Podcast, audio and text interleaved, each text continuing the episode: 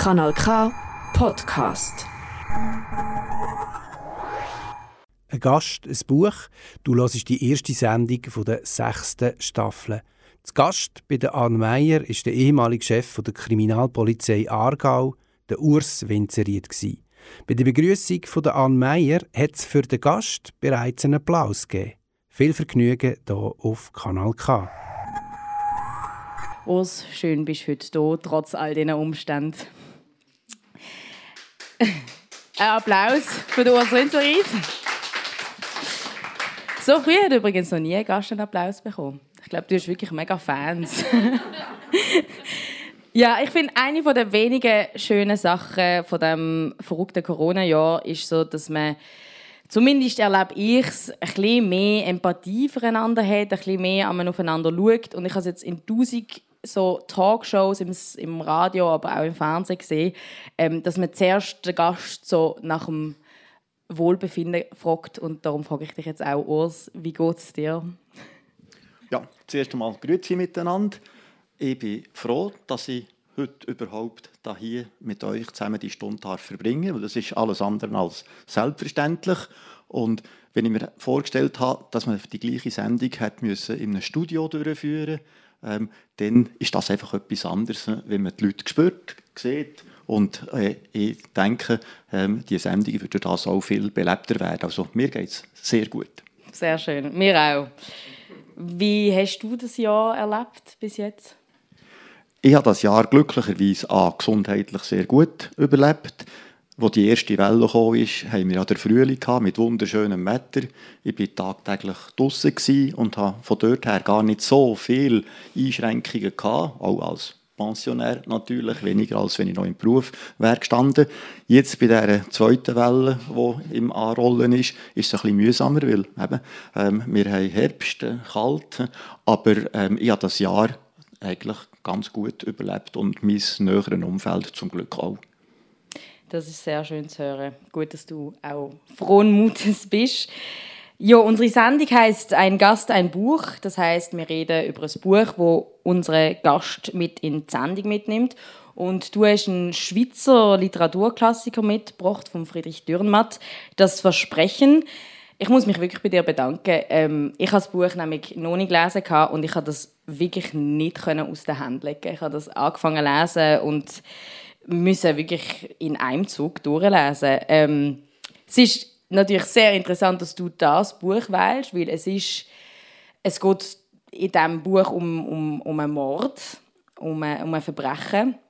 Etwas, wo, mit dem du dich ja auch als Chef der Kriminalpolizei zeitlebens hast müssen beschäftigen Hast du das Buch auch gewählt, weil du dich unter anderem mit diesen Protagonisten kannst identifizieren Ja, das Buch habe ich natürlich aus ganz verschiedenen Gründen gewählt. Das Buch, das kenne ich seit manchem Jahrzehnt. So ist das zum Beispiel eine von meinen Matura-Lektüren weil wir dort müssen auch einen Schweizer Schriftsteller wählen und ich habe mich so ein bisschen gefragt, will ich lieber den Frisch oder den Dürrematt?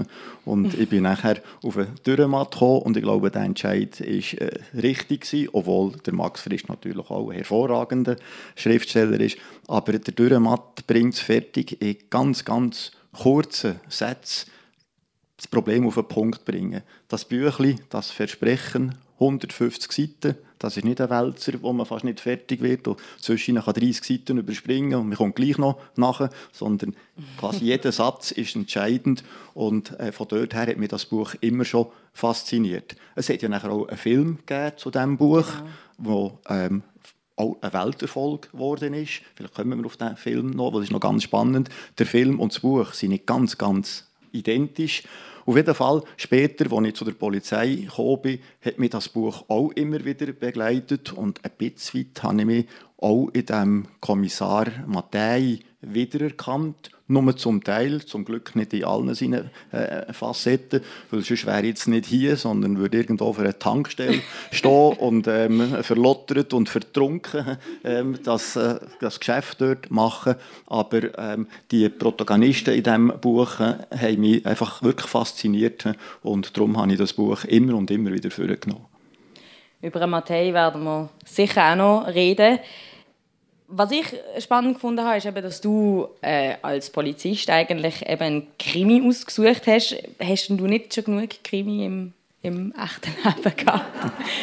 Äh, während meiner aktiven Polizeizeit bin ich immer wieder gefragt worden, schauen Sie viele Kriminalfilme im Fernsehen? Das war meine nächste Frage.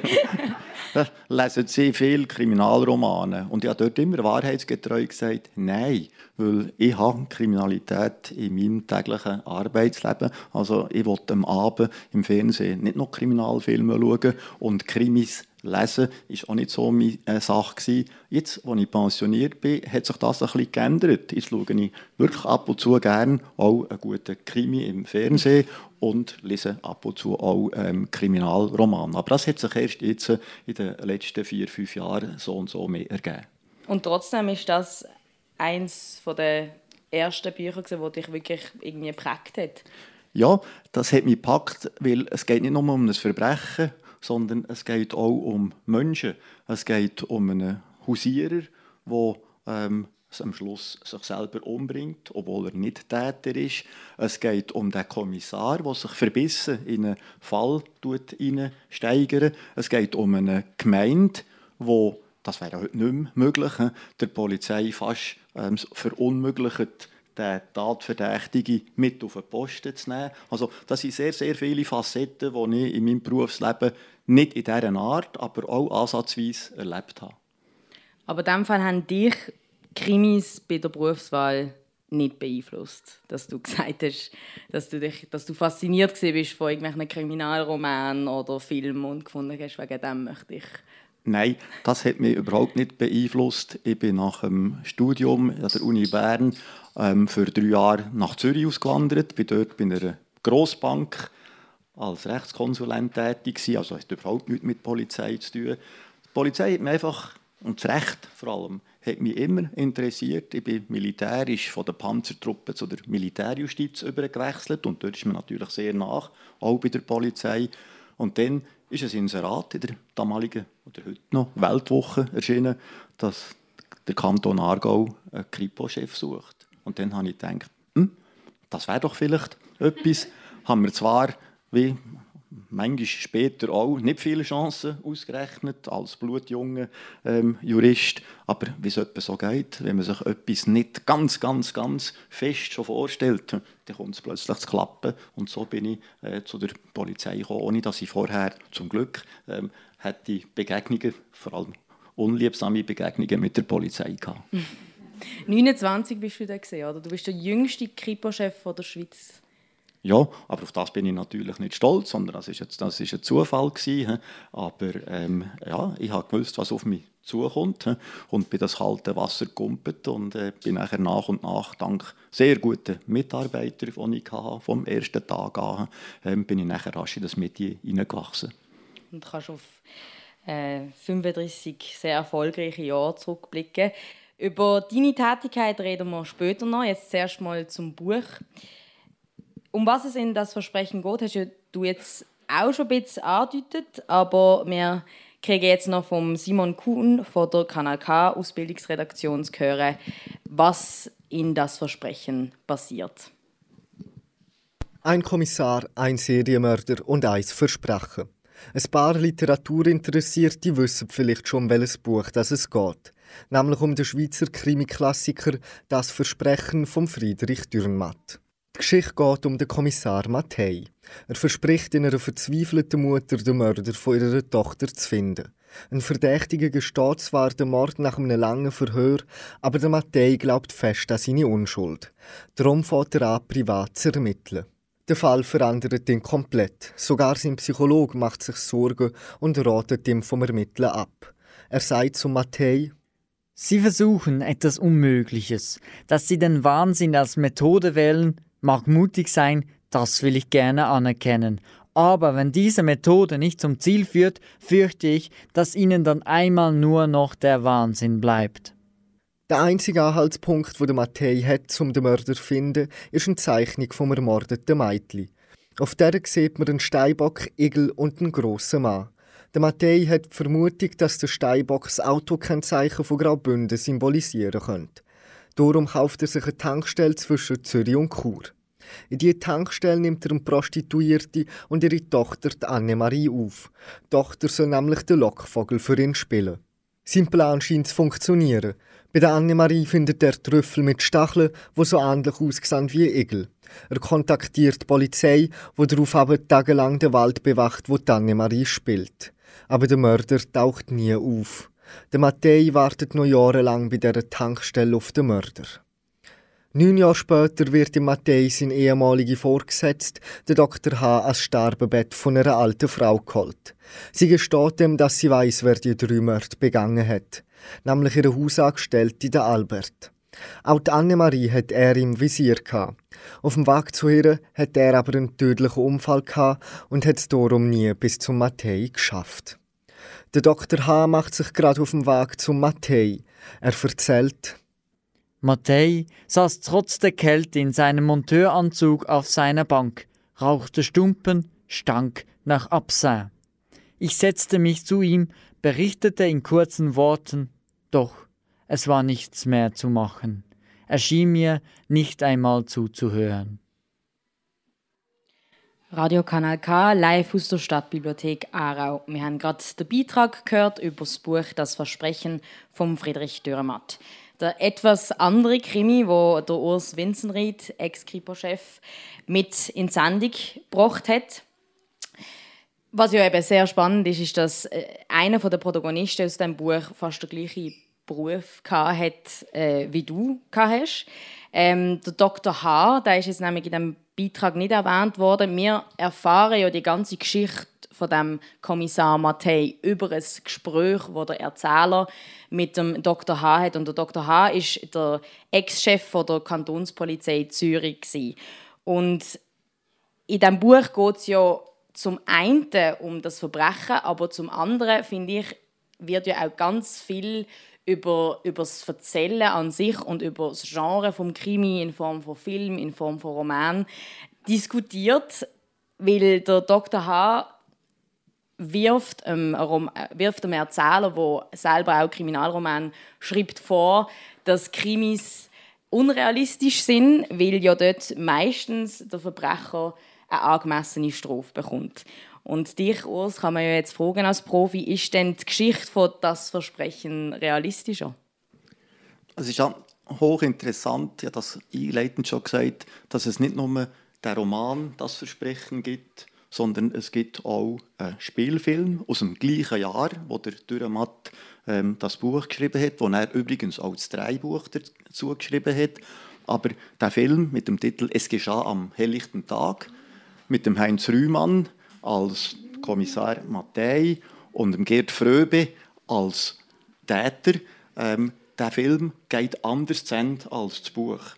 In diesem Film ist nämlich nicht so, wie wir es jetzt gerade gehört haben, in der Geschichte am Schluss ähm, der Täter durch einen Verkehrsunfall ums Leben kommen, sondern im Film kann der Mattei der Täter im Wald, wo er an die Annemarie her will, überraschen. Es kommt zu einem Schusswechsel und der Täter wird verhaftet. Also ähm, im Film geht die Geschichte so aus, wie sie eigentlich in allen Filmen ausgeht, nämlich der Täter wird verhaftet und die Polizei hat einen vollen Erfolg. Und das hat dem Dürrematt offenbar nicht so ganz passt. Und er ist auch nicht ganz glücklich über den Film gewesen und hat ähm, in diesem Buch eben eine andere Wendung genommen, indem er ähm, zwar der Täter schlussendlich auch zu erkennen gibt, nämlich ähm, der ähm, Ehemann von dieser alten Dame, ähm, äh, auf dem Weg zum Tat geschehen, ähm, einen Unfall erleidet, aber es ist nicht die Polizei,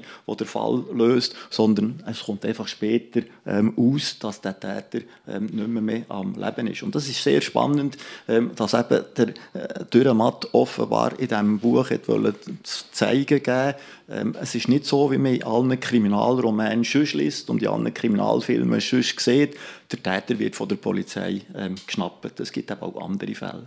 Es ist, es ist eigentlich es ist ein Krimi, aber es ist irgendwie doch kein Krimi. Also, das habe ich sehr faszinierend gefunden. Vor allem auch, wie es eine Art wie eine, es ist so eine, es ist so eine tragische Krimi und wir wissen eigentlich, was mit dem Mattei passiert, weil wir ihn ja schon anfangs von der Geschichte kennenlernen und sehen, eben, er ist verlottert, er ist, ja, er ist an diesem Fall zerbrochen und trotzdem schafft es der Dürrematt die Spannung durchs ganze Buch zu ziehen. Also mir, mir, eben, ich, ich habe das Buch nicht aus der Hand gelegt. Und was denkst du, Urs, warum ist das Buch so spannend, obwohl wir eigentlich wissen von Anfang an, wie es wird enden? Ich glaube, es fängt schon an mit dem Versprechen. Ein Mensch gibt einem anderen Mensch ein Versprechen ab. Wir haben das gehört. Der Mutter vom ermordeten Gritli Moser verspricht der Matthäi, ich tue den Täter finden. Und dann fragt sie noch nachher, bei deiner Seligkeit. Und er sagt nachher, bei meiner Seligkeit. Und das löst offenbar bei diesem Mann etwas aus, das er einfach nicht mehr, mehr loslässt. Das er zu einem verbissenen Jäger von dem Täter macht, obwohl im ganzen Buch, man ja gesehen, es sind wenig Beweise, eigentlich gar keine, wenig Indizien vorhanden, die zu dem Täter könnten führen Und die Zeichnung von dem Gritli Moser gibt zwar einige Anhaltspunkte, aber das sind sehr vage Anhaltspunkte. Und trotz diesen wenigen Anhaltspunkten tut der Matthäi alles in die Waagschale werfen, um den Täter zu verwischen. Er gibt ja quasi den Beruf ähm, auf, macht sich selbstständig äh, und wartet jahrelang auf den Täter, der du gleich nicht kommt. Und das macht die Spannung von diesem Buch aus der Dürrematt gibt ja nicht eine ganz klare eigentlich Antwort darauf, warum der Matthäi so verbissen genau bei diesem Fall ist, weil am Anfang wird er ja als jemand beschrieben, der eben irgendwie kein wirkliches Privatleben hat, irgendwie sehr kalt ist, sehr gefühlskalt und so weiter. Und der Fall ist es dann, wo ihn irgendwie total, ihm total den Ärmel nimmt. Was ist deine Erklärung gewesen, warum er so fest den Fall muss lösen Ich glaube, eine entscheidende Stelle im Buch ist auch die, der Kommissar Mattei sollte ja von der Polizei weg nach Jordanien die jordanische Polizei ausbilden. Und drei Tage bevor er abreist, passiert das Verbrechen. Und er kennt den tatverdächtigen Hausierer, wo man nachher vom Dorf aus als der Täter anschaut, eigentlich auch lünchen Das kann der Matthäi noch verhindern. Aber durch ein längs, längs Verhör gesteht der Hausierer schlussendlich Tat, bringt sich aber in der gleichen Nacht in der Zelle um. Und der Matthäi zweifelt von allem Anfang an an der Schuld von dem ähm, Hausierer. Er will nachher nach Jordanien abfliegen und auf dem Weg dazu fährt er neunst über das Megendorf, über das Dörfli, wo das ähm, Verbrechen passiert ist. Und dort sieht er Kinder, die spielen. Und auf dem Flughafen sieht er noch ein Kind, das dem Flugzeug zuschauen. Und dann sagt er sich einfach, der Hausierer war ja gar nicht der Täter. Der Täter der ist immer noch frei. Und der Täter wird sich wieder Kinder aussuchen, weil es ist nicht der erste Fall der Fall Gritli Moser. Es sind Jahre vorher schon im Kanton Schweiz und im Kanton St. Gallen zwei Mädchen umgebracht worden. Und der ähm, Matthäus ist überzeugt, dass ein Serientäter am Werk und das führt ihn dazu, dass er sagt, ich muss den Fall aufklären, was es auch immer kostet. Mhm.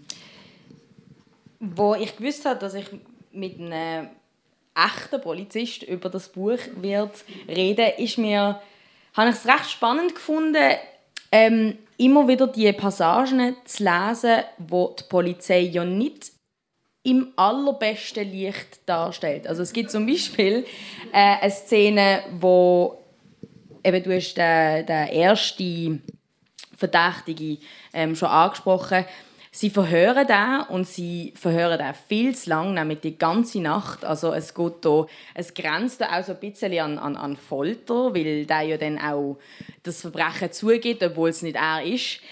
Haben dich die, die Szene nicht aufgeregt oder wie soll ich sagen? Kannst du auch Bücher lesen, wo man die Polizei ein bisschen kritisiert? Je nachdem, wie die Kritik ausfällt. Der ähm, Dürrematt hat tatsächlich die Polizei zum Teil nicht im besten Licht dargestellt. Das fährt schon auf dem, auf dem Polizeiposten von dem Megendorf an, wo der Postenchef, damit er einfach den Frieden hat, mehr oder weniger alles in diesem Dorf lassen, lassen, geschehen und sein Stellvertreter, das ist dann ein ganz anderer Typ, der will Recht und Gerechtigkeit durchsetzen und der ist entsprechend unbeliebt natürlich bei der Bevölkerung. Also dort fängt es schon an und nachher die Kriminalpolizei, die den Hausierer ähm, befragen, die macht natürlich Sachen, die niemals ähm, zulässig wären. Ein Verhör im Buch heisst 20 Stunden. Das ist natürlich jenseits von Gut und Böse. Und äh, das führt ja schlussendlich zu dem Geständnis, wo sicher unter dem Druck von dieser Einvernahme äh, instand gekommen ist und ähm, leider nachher zum Suizid vom äh, Hausierer. Also ähm, wenn die Kritik so geäußert wird, ähm, dann kann ich das durchaus äh, nachvollziehen, weil das sind Sachen, wenn sie in Realität würden so gemacht, das ist nicht so natürlich, ähm, dann ähm, müssen wir der Polizei schwere äh, Vorwürfe machen, aber wir sind zum Glück ähm, in der Polizei vor allem in der Schweiz. Und da ähm, denke ich, da kann ich für alle Polizei reden, weit von so Methoden entfernt, wie sie in dieser Szene im Buch von Dürrematt geschildert werden. Ich glaube, das ist auch etwas, wo das Versprechen von herkömmlichen Krimis ein bisschen unterscheidet. Also die Polizisten sind auch keine perfekten Helden, die alles moralisch richtig machen und ähm, keine Fe Fehler machen und so weiter. Was ich auch sehr interessant finde ähm, in das Versprechen ist nicht nur, nur die Handlung, sondern auch die Gespräche, die die Figuren immer miteinander haben. Es geht teilweise um, um große philosophische Themen, um Ethik, um politische Themen. Und in einer Szene, wo der erste Verdächtige schon gefangen ist, hat der Dr. H. ein sehr interessantes Gespräch mit dem Mattei. Ich zitiere, Verbrechen geschehen immer. Nicht, weil es zu wenig Polizisten, sondern weil es überhaupt Polizisten gibt. Wenn wir nicht nötig wären, gäbe es auch keine Verbrechen. Wir müssen unsere Pflicht tun, da habe Mattei recht. Aber unsere Pflicht sein ist es, in unseren Grenzen zu bleiben. Sonst würden wir nur einen Polizeistaat errichten. Teilst du da die Meinung vom Dr. H. und wie spürt man da, wie, wie spürt man die Grenze? Wenn weiß man, wenn man einen Fall muss auf die Seite legen? Also das provoziert der Dürrematt natürlich. Äh, wenn er schreibt, dass wenn es keine Polizei gäbe, dann gäbe es auch keine Straftäter. Das macht er sicher ganz, ganz ähm, bewusst und das hat er auch gewusst, dass das nicht der Realität ähm, entspricht, sondern dank der Polizei gibt es weniger ähm, Verbrechen und weniger äh, Straftäter. Ähm, wie viel Polizei das es braucht, dass man ähm, möglichst viele Straftaten kann aufklären kann. Das ist immer eine politische ähm, Frage. Kleine Klammerbemerkung. Im Kanton Aargau haben wir sicher nicht zu viel Polizei, sondern eher, wie das ähm, im Roman beschrieben wird, ähm, ein Unterbestand äh, von Polizisten. Und dann stellt sich natürlich die Frage schon immer, wenn tut man einen Fall ad acta legen und da ist sicher entscheidend, was für ein Rechtsgut ist betroffen. Wenn es um einen Ladendiebstahl geht, dann wird die Polizei der heutigen Zeit nicht Monate oder Jahre lang dem unbekannten Ladendieb nachjagen, wenn es um Kapitalverbrechen geht. Und hier im ähm, Roman das Versprechen geht, um einen Kindermord, dann tut die Polizei, wie das der Mattei zwar auf eine ganz eigene Art gemacht hat, tut die Polizei aber auch in äh, der Realität äh, den Fall nie ad acta anlegen, sondern wird Jahre, Jahrzehnte lang, wenn sich neue Erkenntnisse ergeben, den Fall weiter bearbeiten und wieder aufnehmen. Wir werden in dieser Stunde noch über einige ein tiefere Themen reden. Darum glaube ich, ist es Zeit für eine kleine Auflockerung. Du hast mir eine Songliste geschickt mit Liedern, die du gerne spielen in dieser Sendung. Und das eine ist von den Beach Boys, Sloop John B. Und du hast gesagt, das Lied hat dich in deiner Jugend begleitet. Was hat das für eine Bedeutung für dich, das Lied? Die Gruppe Beach Boys, das ist eine Gruppe, die nicht Menge Hit gemacht hat im Vergleich zum Beispiel von den, von den Beatles. Aber der Song, ähm, Sloop John B., er ist, wenn ich es richtig im Kopf habe, im Jahr 1966 ist der ähm, aufgenommen worden. Das ist einfach äh, ein Lied, das mich so begeistert hat. Ich bin schon nicht so affin für Unterhaltungsmusik. Ich bin mehr der, der klassische Musik ähm, schon als äh, Jugendlicher. Aber dieser Song, der hat mich, eben, ich war 16 Gimmeler, hat mich während ähm, manchem Jahr einfach immer wieder begleitet. Und noch heute, wenn ich ihn ab und zu höre, finde ich, das ist ein super Lied. Dann gehen wir doch jetzt alle zusammen zurück in die Jugend vom Urs Winzenried für eine kleine Verschnaufspause am Sonntagmorgen. Sloop John B. von den Beach Boys.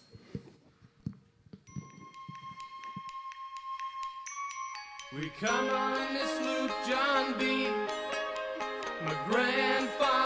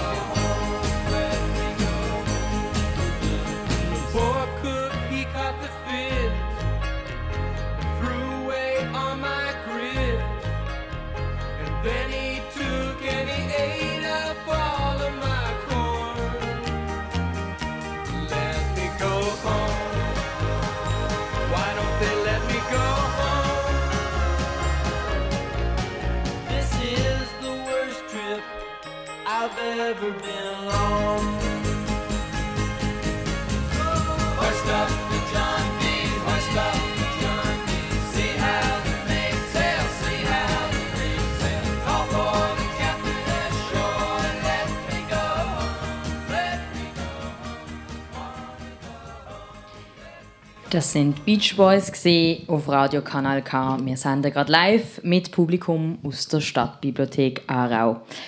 In das Versprechen von Friedrich Dürrematt geht es um einen Kommissar, der am einem Fall zerbricht. Urs Winzenried, in deiner Karriere bei der Kriminalpolizei hat es auch mal einen Fall gegeben, der dich nicht losgelassen hat? Das gibt es wahrscheinlich in jeder Berufskarriere von einem Polizist Fälle, die nicht gelöst werden können. Das gehört zum Leben. Mit dem muss man fertig werden. Zum Glück zerbrechen Polizisten in der Wirklichkeit nicht an diesen Fällen. Aber es gibt schon Fälle, die einem wirklich nicht loslösen. Und da ist das Beispiel vom ähm, Dürrematt mit einem Mädchen, das umgebracht wird, natürlich ein ganz, ganz gutes Beispiel. Es gibt nichts so Schlimmes, wie wenn Kinder betroffen sind von Straftaten. Sei es, dass sie wie Gritli Moser umgebracht werden, aber auch Sexualdelikte äh, an äh, Kindern sind etwas vom Schrecklichsten, was passiert. Und die Polizisten und Polizistinnen, die an diesen Fällen arbeiten, ähm, die geben das nicht einfach am Abend ab, wenn sie heimkommen und am nächsten Morgen, wenn sie wieder zur Arbeit kommen, dann nehmen sie es wieder auf, sondern das begleitet äh, die ähm, Männer und Frauen 24 Stunden lang. Weil das ist ja das, was an dem eben spezielleren Krimi auch so interessant ist, dass es die psychologischen Folgen und auch Gefahren eigentlich vom, vom Beruf vom Polizist, von der Polizistin thematisiert werden und was kann passieren, wenn man sich nicht genug kann distanzieren kann. Was ich mich dann gefragt habe, wie werden die Sachen untereinander jetzt unter Polizisten und Polizistinnen thematisiert oder ist da jeder ein bisschen auf sich selber gestellt? Die Zeiten vom Matthäi oder es gibt andere Beispiele von Einzelkommissaren, die wir aus den früheren Zeiten, auch im Schweizer Film, ähm, sehen, die gibt es zum Glück heute nicht mehr.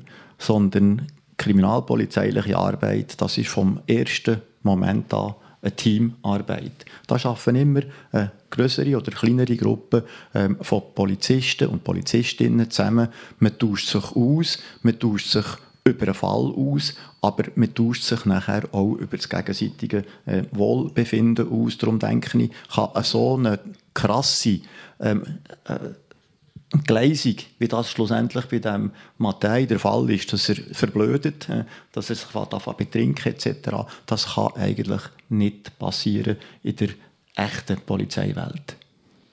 Das heißt, du hast es auch nie erlebt, äh, dass jemand unter deinen Kollegen, Kolleginnen so abdriftet ist oder psychische Probleme bekommen hat wegen einem Fall oder wegen der Arbeit? Nein, das habe ich zum Glück nie erlebt. Und wenn man merkt unter Kollegen oder Kolleginnen, dass jemand wirklich nicht fertig wird mit einem Fall, dann probiert man zuerst unter Kollegen das ein bisschen in den Griff zu bekommen. Und wenn das nicht funktioniert, gibt es heute in allen Polizeikorps professionelle Hilfe, Polizeipsychologen, die nachher beizogen werden und im Gespräch mit dem Betroffenen äh, probieren, das Problem zu ergründen und auch Lösungen aufzuzeigen. Was es ganz selten gibt, dass ähm, Polizisten oder Polizistinnen nachher den Beruf ähm, verlassen dass sie nicht ganz fertig werden ähm, mit einem so einem Problem. Aber das ist sehr, sehr selten ist das der Fall. Und zum Glück bei meinen ähm, Kolleginnen und Kollegen, Mitarbeitenden,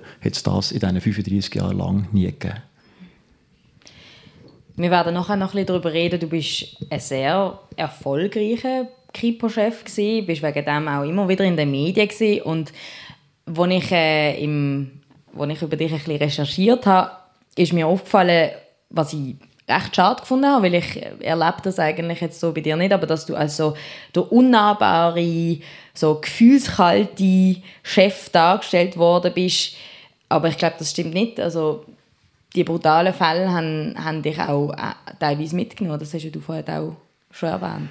Habe ganz am Anfang gesagt, dass ich mich zum Teil im Matthäi ein bisschen wieder habe oder wiedererkennen. Er wird ja auch bisschen ähnlich geschildert, dass er sehr, zwar nicht gerade gefühlskalt, aber sehr sachbezogen ist, dass er ähm, nicht mit jedem gerade ähm, auf Du und Du ist. Und das ist bei mir ein bisschen ähnlich gewesen. Ich muss vielleicht einfach das auch wie folgt probieren zu begründen. Ich bin als junger Seiteneinsteiger zu der äh, Polizei gekommen, bin gerade Chef geworden ähm, von dieser ganzen Abteilung. Also ich habe nicht eine Polizeischule gemacht und habe dort ähm, Kameraden gelernt kennen, sondern das hat man langsam müssen aufbauen, auch das Vertrauen. Und es entspricht vielleicht ein bisschen mit, dem äh, Naturell, dass ich ähm, eher ein bisschen ähm, analytisch bin, dass ich eher vielleicht ein bisschen distanziert bin. Ähm, ich habe mit ganz wenigen ähm, Berufskollegen ähm, Dutzis gemacht, aber ich glaube nicht, ähm, dass ich wieder ähm, Matthäi leider als unbeliebt ähm, beschrieben wird, dass bei der Polizei nicht beliebt wäre, sondern ähm, für, mich war es immer so, gewesen, ich bin geachtet und respektiert worden. Aber nicht für ihre Conchon. Das habe ich eigentlich nie gemacht.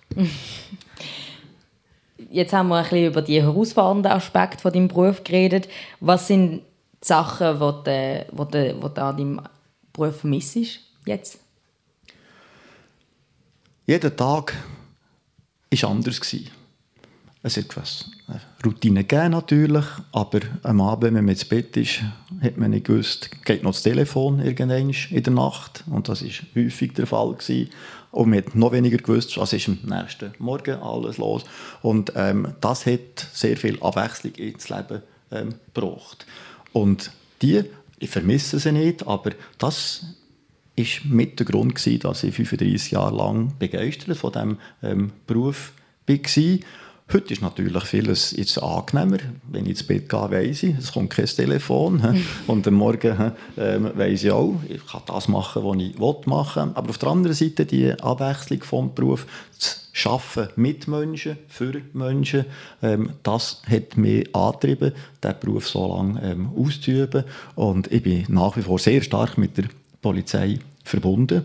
Ähm, ich gebe zum Beispiel noch an der interkantonalen Polizeischule in Hitzkirch gebe ich Rechtsunterricht.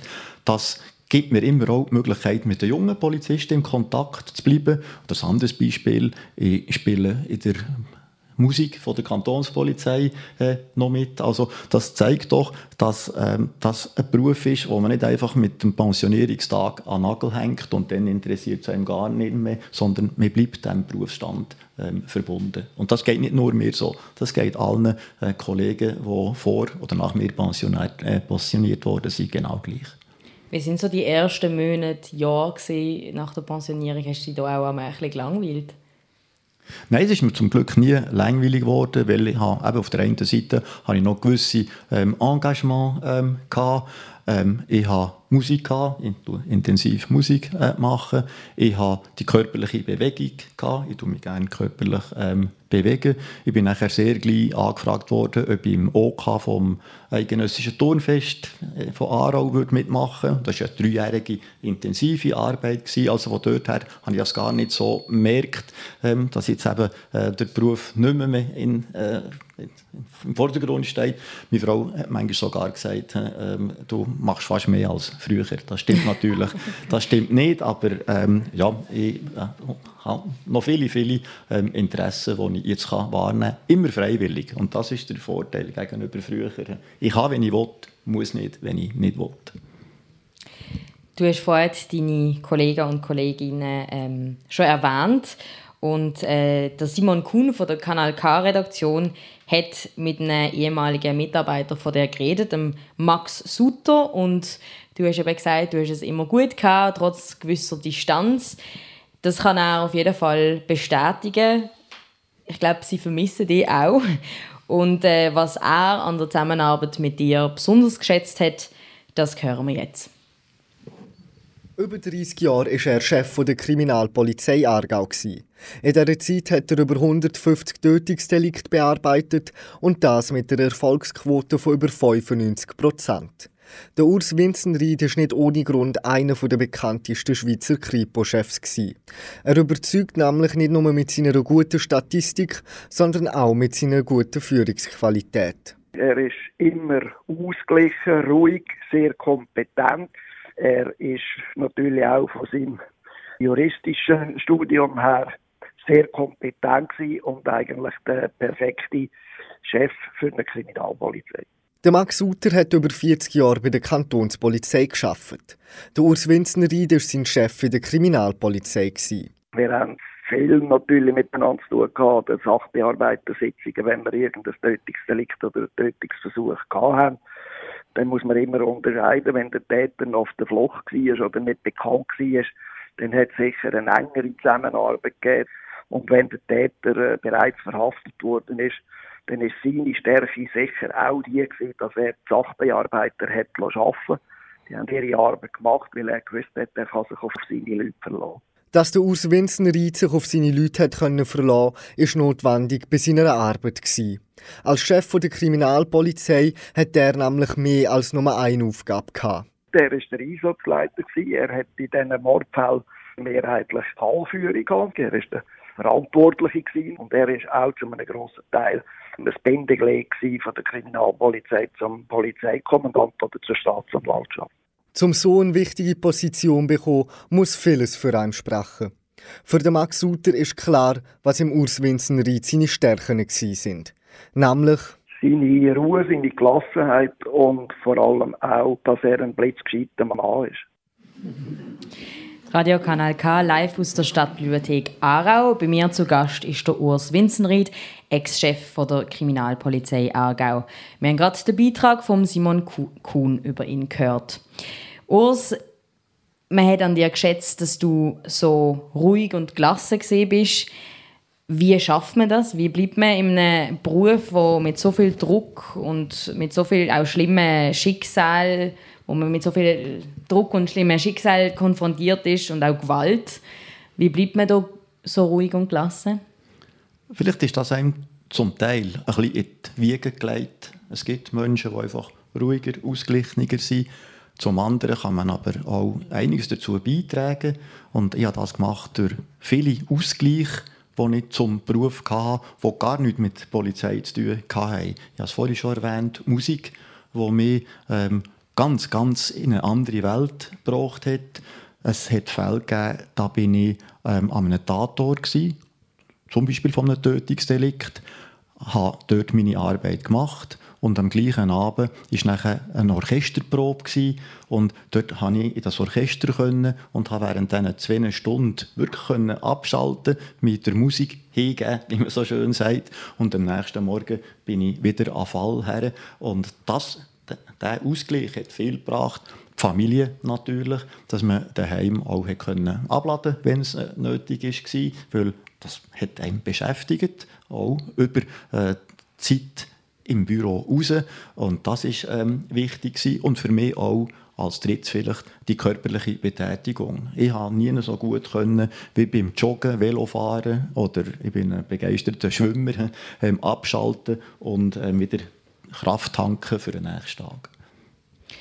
Wir haben es gehört, deine Erfolgsrate bei Tötungsdelikt war 95 Prozent. Was war dein Erfolgsrezept? Das ist nicht meine Erfolgsrate. Ich war dort ein Rädchen im grossen Getriebe und der Erfolg der ist nur dank dem Team ähm, möglich gewesen. Und wie wir das gehört haben vorhin vom ähm, Max Sutter, Herzlichen Dank, Max, wie du das äh, los Ich bin fast rot geworden, als ich, als ich das gehört habe. Ähm, das ist nur möglich gewesen, dank dem, dass ein Team am gleichen Strick gezogen hat. Meine Rolle war einfach die gewesen, die richtigen Leute am richtigen Ort einzusetzen, ihnen die Möglichkeit zu geben, dass sie können ihre Kompetenzen ähm, ausspielen können, auch gegenüber der Politik nachher eine freie Bahn zu schaffen, dass die Polizei auch die nötigen Mittel hat etc. Aber der Erfolg ist heute nie äh, ein Erfolg von einem einzelnen ähm, Polizist. Der Polizist Weckerli die meisten von Ihnen sind ja im gleichen Alterssegment, kennen den Polizist Weckerli. Der hat ausdient. Den gibt es in der Schweiz nicht mehr. Ich kenne den Polizist Weckerli nicht. Da musst du mir ein bisschen erzählen. Alle lachen. Ich fühle mich ein bisschen ausgeschlossen. Das, das, ist fast eine Bildungslücke, wenn man den Polizist Weckerli nicht kennt. Der Polizist Weckerli war in den 50er, 60er Jahren ähm, eine Filmfigur, gewesen, eben ein Kommissar, der alles im Alleingang äh, gemacht hat. Und er hat die schwersten Fälle hat er auf seine eigene Art gelöst, aber es war nie ein anderer noch dabei, gewesen, der ihn unterstützt hat. Das war so der Polizist Weckerli. Gewesen. Okay, ich habe gemeint, das ist.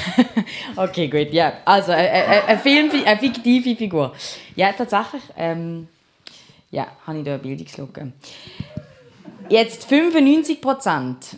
Das heißt ja, dass, nicht, dass du nicht alle hast können lösen Bleiben dir die 5 Prozent. Denkst du ab und zu an die? Natürlich. Die werden nie aus dem Kopf gehen.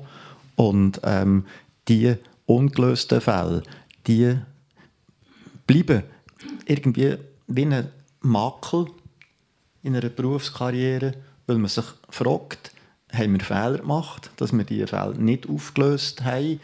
Haben wir zu wenig gemacht? Haben wir einfach vielleicht auch das nötige Glück nicht gehabt?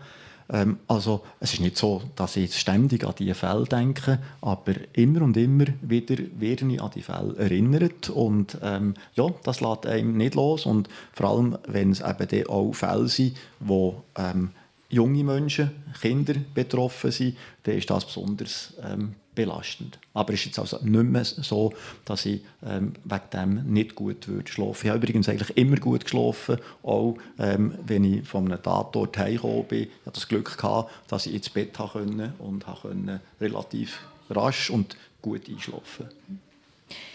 150 Tötungsdelikte, wenn man das so hört, das ist schon sehr krass. Wie stumpft man da nicht ab und bleibt noch positiv?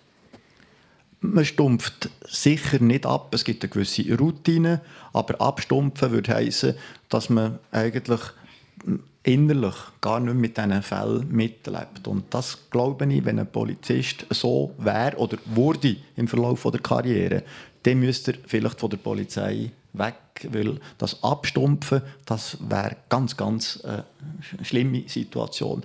Man tut die Fälle immer und immer wieder mit den Kollegen äh, durchschaffen und da bleiben sie einem äh, präsent und eben, wie ich schon gesagt habe, durch die verschiedenen Arten, die man ein verarbeiten kann, ähm, kann man auch die ähm, wenigen Fälle, die man nicht aufklärt, irgendwie auf, nicht auf die Seite legen, aber man kann damit leben, was der Mattei nicht hätte können im ähm, Roman. Und darum zerbricht er schlussendlich an diesem Fall. In das Versprechen, wir haben es vorher schon darüber gehabt, wird die Polizei eben nicht nur im besten Licht dargestellt.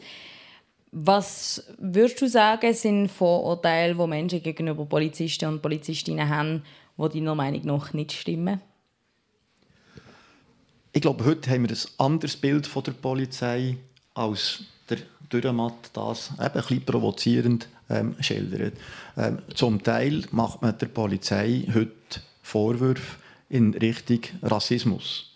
Man tut der Polizei unterstellen, und zwar einem einzelnen Polizist, aber sogar der Organisation Polizei, man tue Menschen mit Vorurteil nach ihrer Ethnie, nach ihrer Rasse behandeln. Und das ist ein ungerechtes ähm, Vorurteil.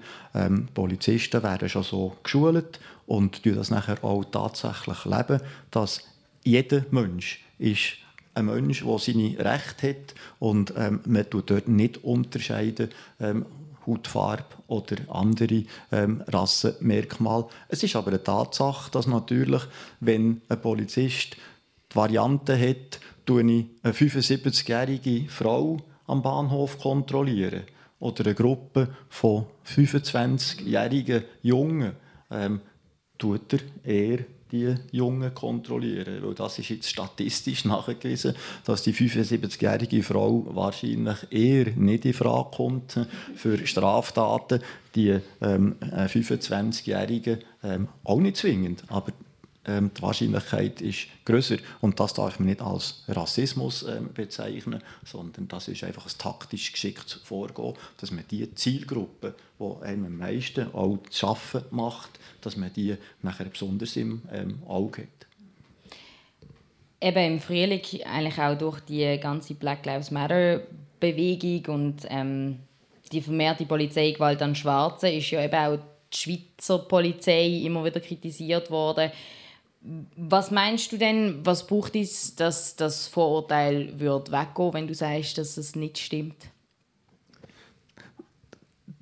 Das Weil es, also, es haltet sich ja schon sehr hartnäckig. Das wird ja immer wieder thematisiert. Ja, ich glaube, ähm, Amerika bringt viele gute Sachen nach Europa und in die Schweiz. Aber Amerika bringt auch Sachen, die nicht gut sein, dass man jetzt in der Schweiz das ähnlich anschaut. Wir haben nicht amerikanische Verhältnisse.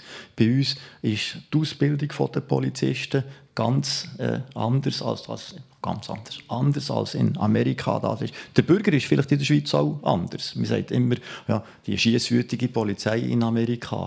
Ähm, wenn wir in der Schweiz einen Bürger gegenüber haben, dann kann man davon ausgehen, dass der nicht bewaffnet ist. Der amerikanische Polizist kann das nicht mehr ganz so ähm, sicher sein. Also dort laufen ähm, die Begegnungen zwischen dem Bürger und der Polizei schon ein bisschen anders ab. Wenn man das möchte, als Vorurteil ganz aus der Welt schaffen in der Schweiz, ja, dann müsste die Polizei einfach mathematisch sagen, nach jedem 20-Jährigen, den wir kontrollieren, kontrollieren wir einen 80-Jährigen kontrollieren und nach jeder Frau kontrollieren wir einen Mann kontrollieren. Äh, dann könnte man das mathematisch nachweisen, dass man gar keine Unterscheidungen zwischen den Menschen machen. Aber das wäre überhaupt nicht zielführend. Ähm, ich glaube, ähm, die Polizei hat erkannt, dass das ein Thema für den Bürger ist, dass man ähm, wirklich vorurteilslos an Bürger her sollte. Und entsprechend, wie ich gesagt habe, ist die Ausbildung in diese Richtung ähm, sehr stark intensiviert worden. Und unsere Beamten und Beamtinnen, die tun das auch im ähm, täglichen ähm, Berufsalltag äh, leben.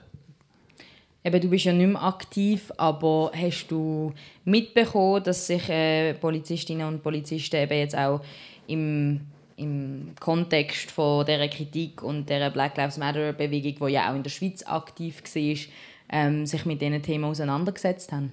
Ja, ähm, ich bekomme das heute nach an der Polizeischule zum Beispiel mit, wo das immer ein Thema war, die Berufsethik das war nie so ein Nebenfach, gewesen, sondern ein ganz wichtiges Fach. Das hat heute noch mehr an Bedeutung gewonnen. Auch in Weiterbildungsveranstaltungen von der ähm, Polizeikorps wird das immer und immer wieder thematisiert, weil wir wollen in der Schweiz keine rassistische ähm, Polizei. Und ähm, dem muss man mit allen Mitteln probieren, Vorschub zu leisten. Und ich denke, das wird ähm, in der Schweiz sehr gut umgesetzt.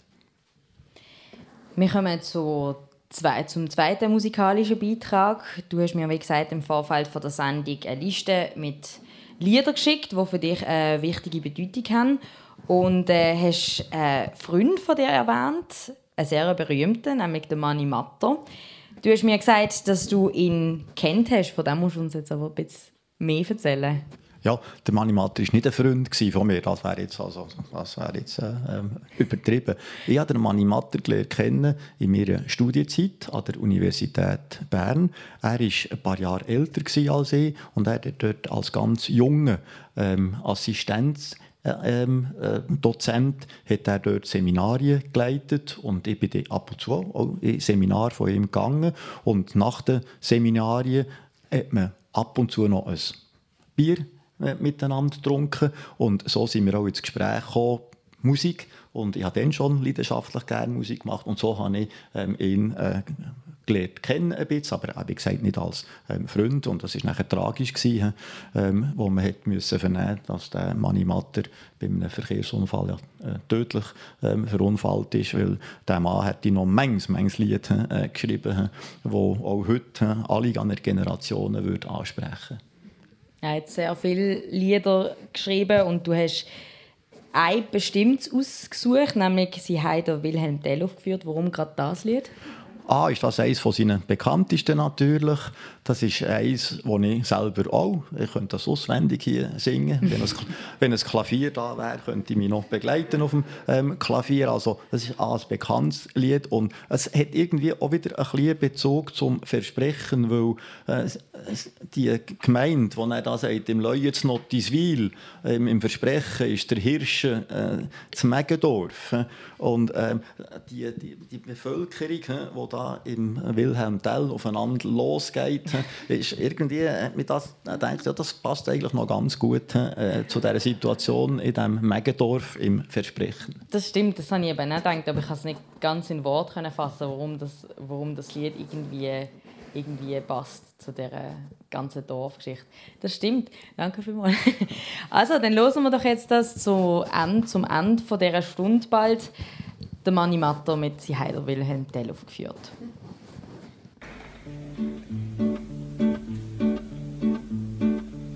Sie haben der Wilhelm Tell aufgeführt im Leuen Nottiswil. Da braucht's viel Volk, gewusst, das halbe Dorf hat mitgemacht in dem Spiel. Die andere Hälfte ist im Saal bei einem grossen Bier. Als Publikum hat zugeschaut und ist gespannt was passiert. Am Anfang ist es schön da hat als Stauffacherin Frau Pfarrer mit dem Schneider geredet, Wort von tiefem Sinn. Und alles ist gerührt sie hat das mal nicht gesagt, das Kleid zu teuer. Und er hat gut aufpasst, dass er der Faden nicht verliert. Auf Mal kurz vor dem Öpfelschuss, der Lehrer kommt als Tell.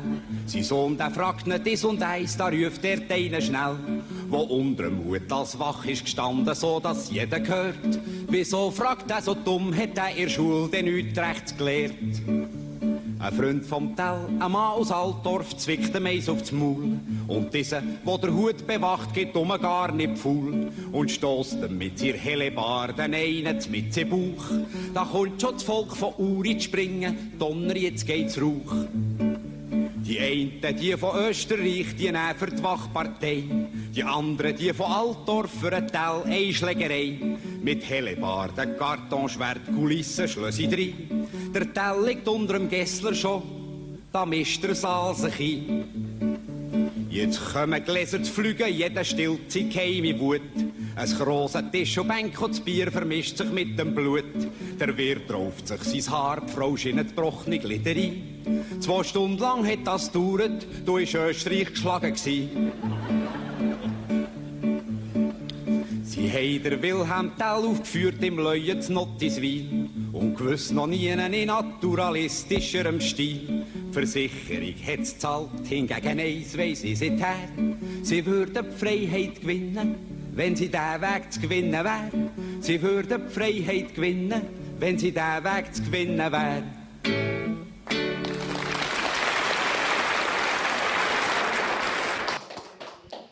Applaus für Manni Matter am Sonntagmorgen bei einem Gast ein Buch live aus der Stadtbibliothek Aarau.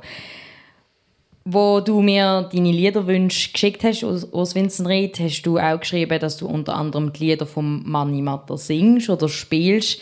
Musik hat in diesem Fall immer noch eine wichtige Bedeutung in deinem Leben. Ja, noch fast mehr als zu der Berufszeit, weil jetzt habe ich mehr Zeit für ähm, Musik und ich denke, ähm, Musik ist für alles, was einem vielleicht schwerfällt im Leben, ein wunderbares Elixier, um auf andere Gedanken zu kommen. Und ich habe vorhin gesagt, ihr seid eher ein bisschen klassisch ähm, ausgerichtet, aber spielt gar keine Rolle. Das kann Länder sein, das kann Jazz sein, das kann Pop sein. Musik geht direkt ins Herz. Und wenn ich auch heute jetzt noch Musik ähm, mache, Dazu kommt, wenn man Musik auch in einer Gruppe machen kann, in einem Orchester, in einem Team, dann hat man auch noch das Zwischenmenschliche. Dann ist das etwas vom Schönsten, was es gibt auf der Welt. Musik machen, Musik hören. Und eben auch als Ausgleich für einen herausfordernden Beruf. Hast du während deiner Tätigkeit als äh, Polizeichef angefangen, Musik zu machen oder schon vorher?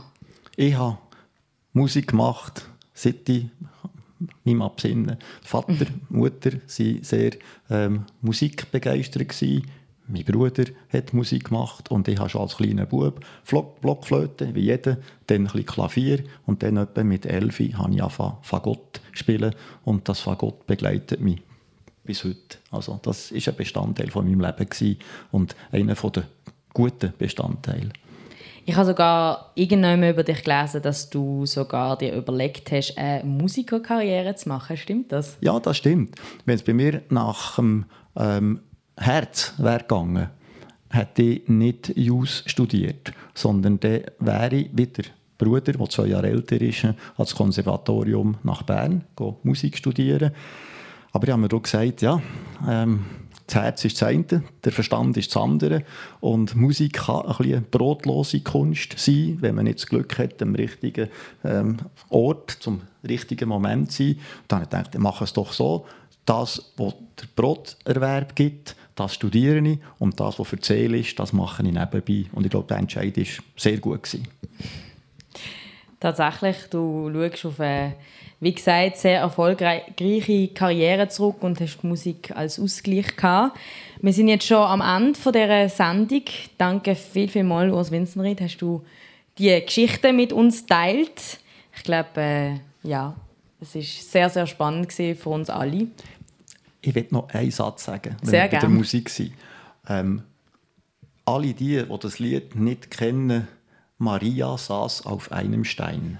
Oder Mariechen saß auf einem Stein. Ein ganz einfaches Kinderlied. Ist aber im Roman Das Versprechen und auch ähm, im Film Es geschah am helllichten Tag absolut zentral. Weil das Mädchen sitzt auf dem Stein, wartet auf seinen Mörder und singt das Lied Mariechen saß auf einem Stein. Und wenn man das liest, dann schudert es einem schon. Und wenn man im Film die Szene schaut, schudert es einem auch noch.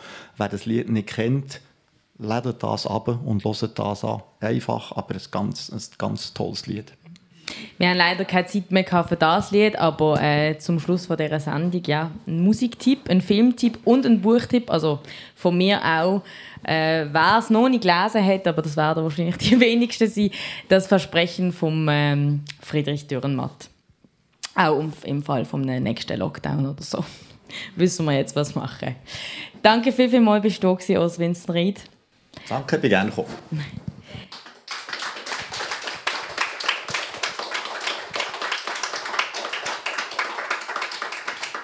Das war es von der ersten Folge von der neuen Staffel Ein Gast, ein Buch.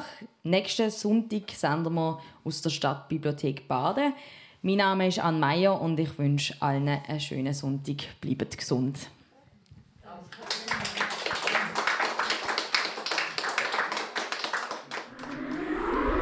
Das ist ein Kanal K Podcast Jederzeit zum Nachhören auf kanalk.ch oder auf deinem Podcast App.